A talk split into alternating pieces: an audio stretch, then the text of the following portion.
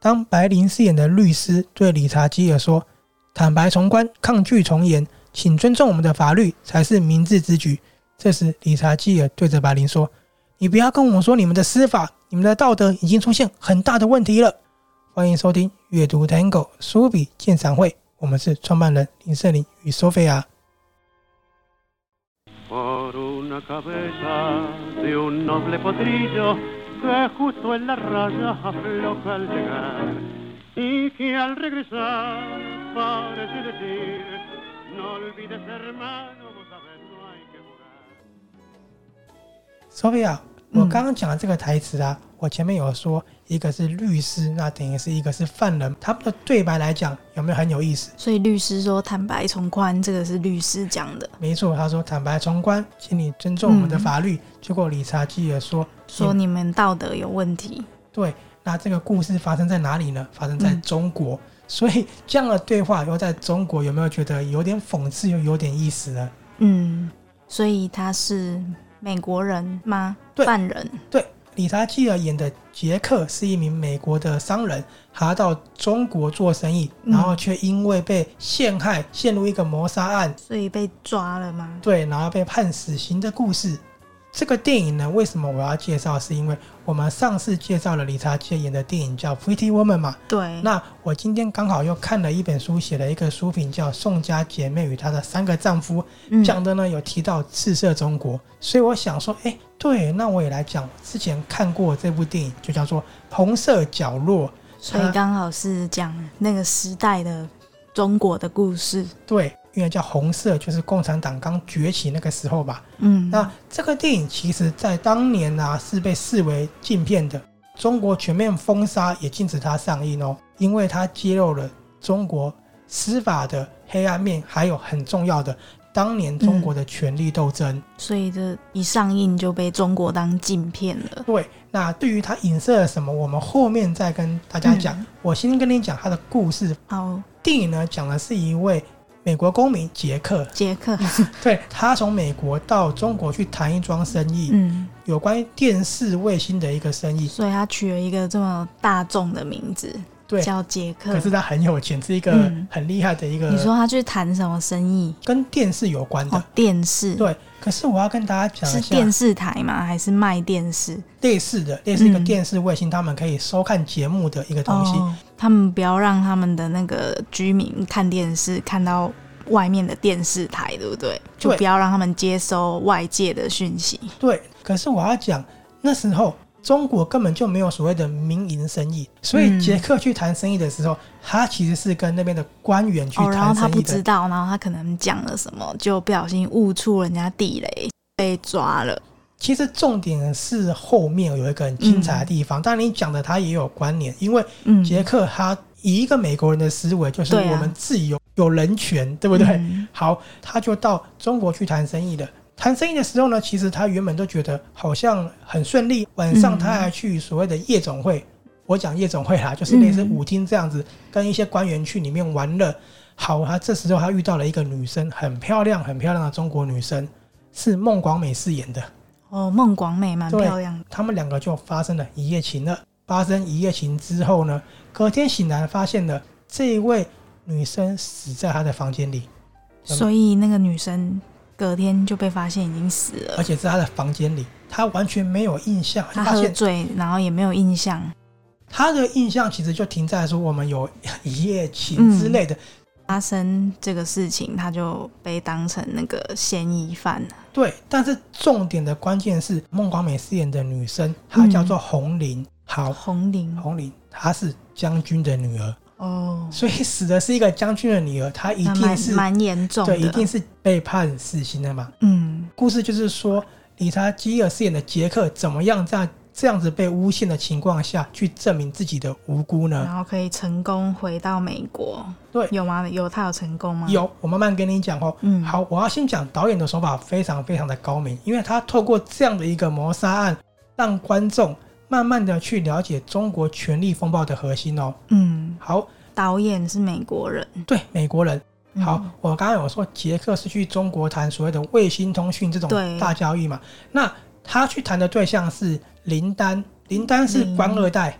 林丹官二代。嗯那个时候中国其实不太有所谓的富二代，官二代比较厉害。嗯，对，嗯一般可能平民的生意人没有什么富二代，就只是一般人而已。没错，因为你知道钱都被充公，嗯对。好，那杰克因为是美国人，所以有一个很尴尬的点，对当时的中国来说是，嗯我们还是要表面上照着程序去审判，不能随便把他处死嗯嘛，不然会有国际舆论。所以美国也是积极的去，安排律律师师需要去救杰克，中国就派了一个律师来帮他打官司。那其实这个律师也只是一个棋子嘛，就只是一个形式而已。，对。好，这个律师是嗯，白灵演的，那他演的名字可能有些人听了现在会觉得有点有趣啊，他就叫沈玉琳，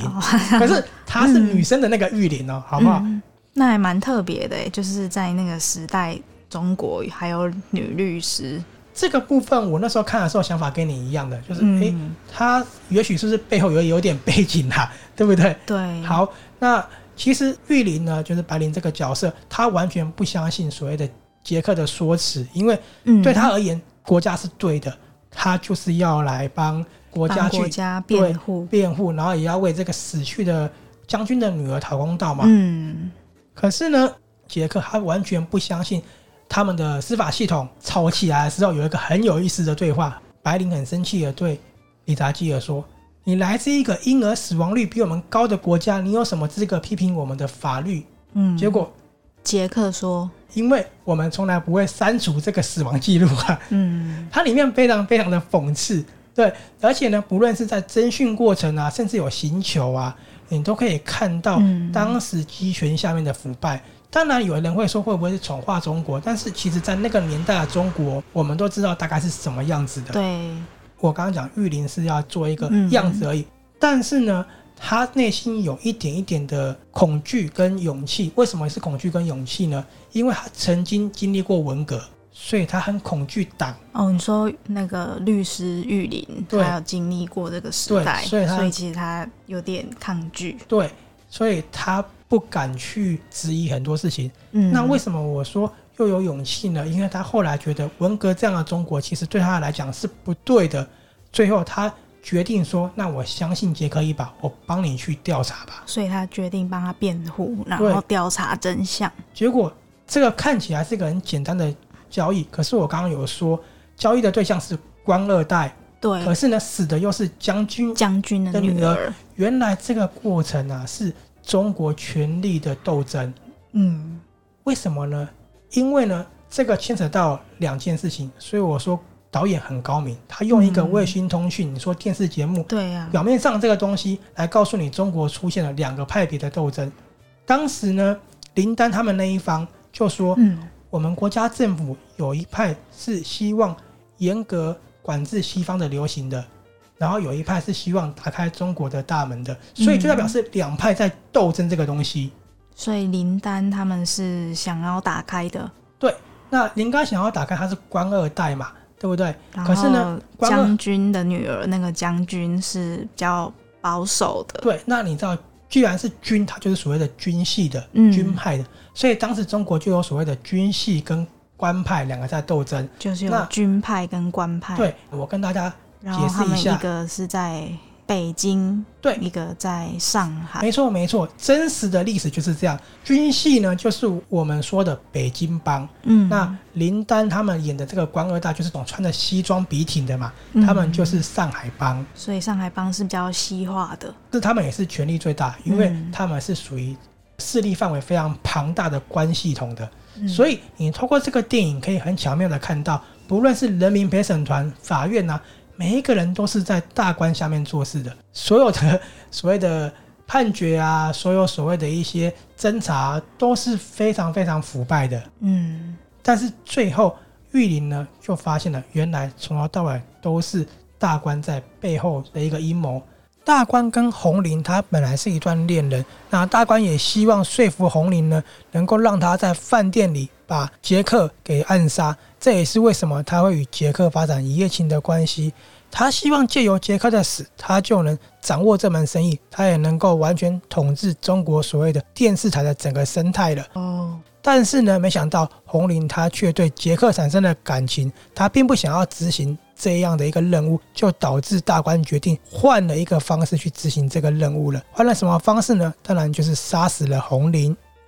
他希望把责任推卸到杰克身上，杰、克也被处死，然后也让所谓的军系去退出这样的斗争，让他掌权。就是从头到尾全部都是一个阴谋。对这个电影，它有两个有意义的地方，或者是很有意思的地方。嗯第一个呢，就是最后将军呢选择一枪把大官打死，他也不在乎所谓的司法系统了。嗯他意味着是说，你们关系那么厉害又如何？你死了你也做不了任何事情。嗯，好所以他就是觉得他是将军，他们有武力对，可以直接把他们打死。反正你的权利跟我来讲，在我眼中你根本就不是个什么东西，你知道这个概念吧？好，那第二个有意思的地方是我们刚刚讲这个电影，其实一直在讲所谓的中国腐败、权力斗争，还有中西化所谓的自由跟集权两个的一个冲突，嗯，但是导演还是在里面加了浪漫的。哦，所以他让这样子紧张的气氛增添了一个柔情。两个人本来明明是为了无罪在辩护，对可是你知道，明明很紧张，迫在眉睫了，却看不到太多的紧张，反而是他们两个的暧昧越来越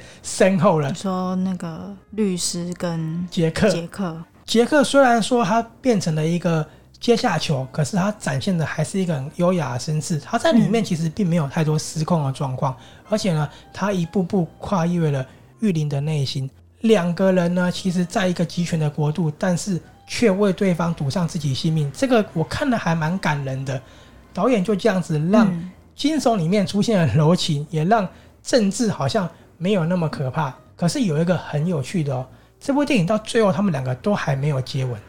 所以就只是淡淡的这样子，对，就淡淡的暧昧，嗯而且玉林也拒绝了杰克的追求。就让他回去了。玉林拒绝了，可是他说、我们并不是一无所有，因为他知道两个都已经藏在对方的心里面，嗯藏了很久了。这里面有一段我觉得很浪漫的台词，嗯，杰克对着玉林说：“我希望你是我生活的一部分，不论到天涯海角。”嗯可是玉林对他说：“你已经是我生活的一部分了。现在你在世界的另外一头，你有一个人，嗯，你永远都会有一个家在中国。嗯”好，这个电影其实在当时为什么在美国会造成一个蛮不小的轰轰动动呢？因为美国人其实对中国一直都很陌生，嗯，觉得是神秘的东方国度。所以这个电影让美国人去一探中国的神秘色彩，同时它也加了我说的浪漫，就是为了让美国人去幻想说，哎，我在中国会遇到什么样的邂逅？你应该知道，大家都喜欢这样嘛。他用这个浪漫情怀去满足了所有所有观众的幻想，嗯，但是我有跟你说，这个电影在中国被视为是禁片，对，是被禁。所以它当然不可能在中国拍。哦，我以为是真的在当地拍好的。，很惊人。嗯如果你去看这个电影的时候，你会发现好像根本就在中国，因为它是一比一去打景搭出一个中国。哦，所以他就是他是在哪里？它是在米高梅的片场，嗯就在片场里面把它搭出来那的。他是搭中国的哪里？上海，上海还是北京北京，北京，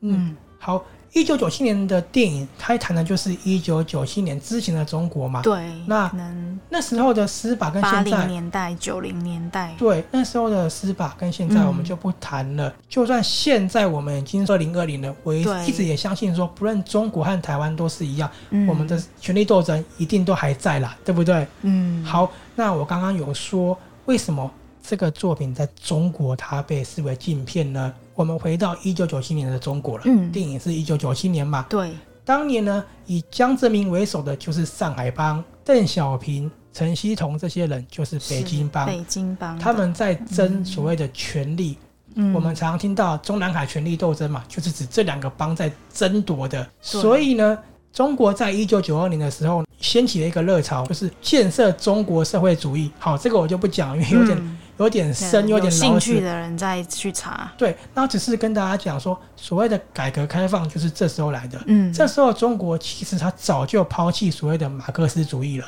哦他们全面改革，所以你才发现中国不是开始西化然吗？后你有没有觉得进步这样嗯吗，对，你有没有觉得中国的共产跟我们印象中的共产不一样？因为是他们原创的一个东西。对不太一样，好，当时呢，邓小平，我们刚刚嗯说邓小平他是北京帮，嗯，哎，他就说，如果谁不改革，谁就下台。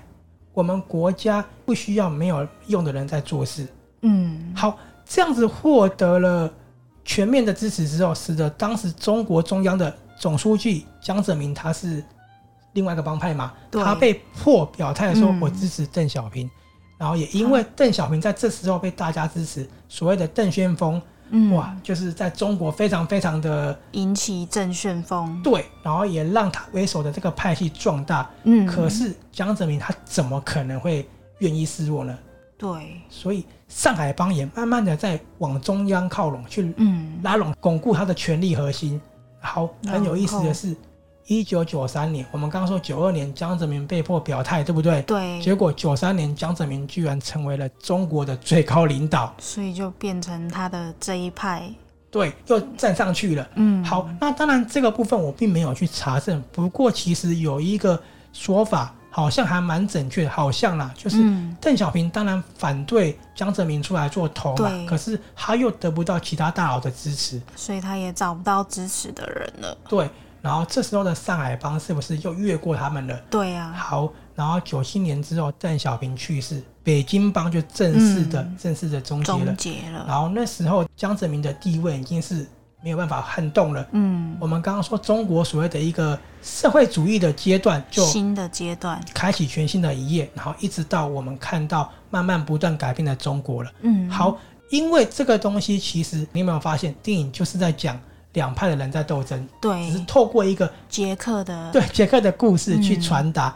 当然，这样的东西你又讲了我们国家的政治腐败，什么什么权力都在我手上所，以一定就被禁了，对。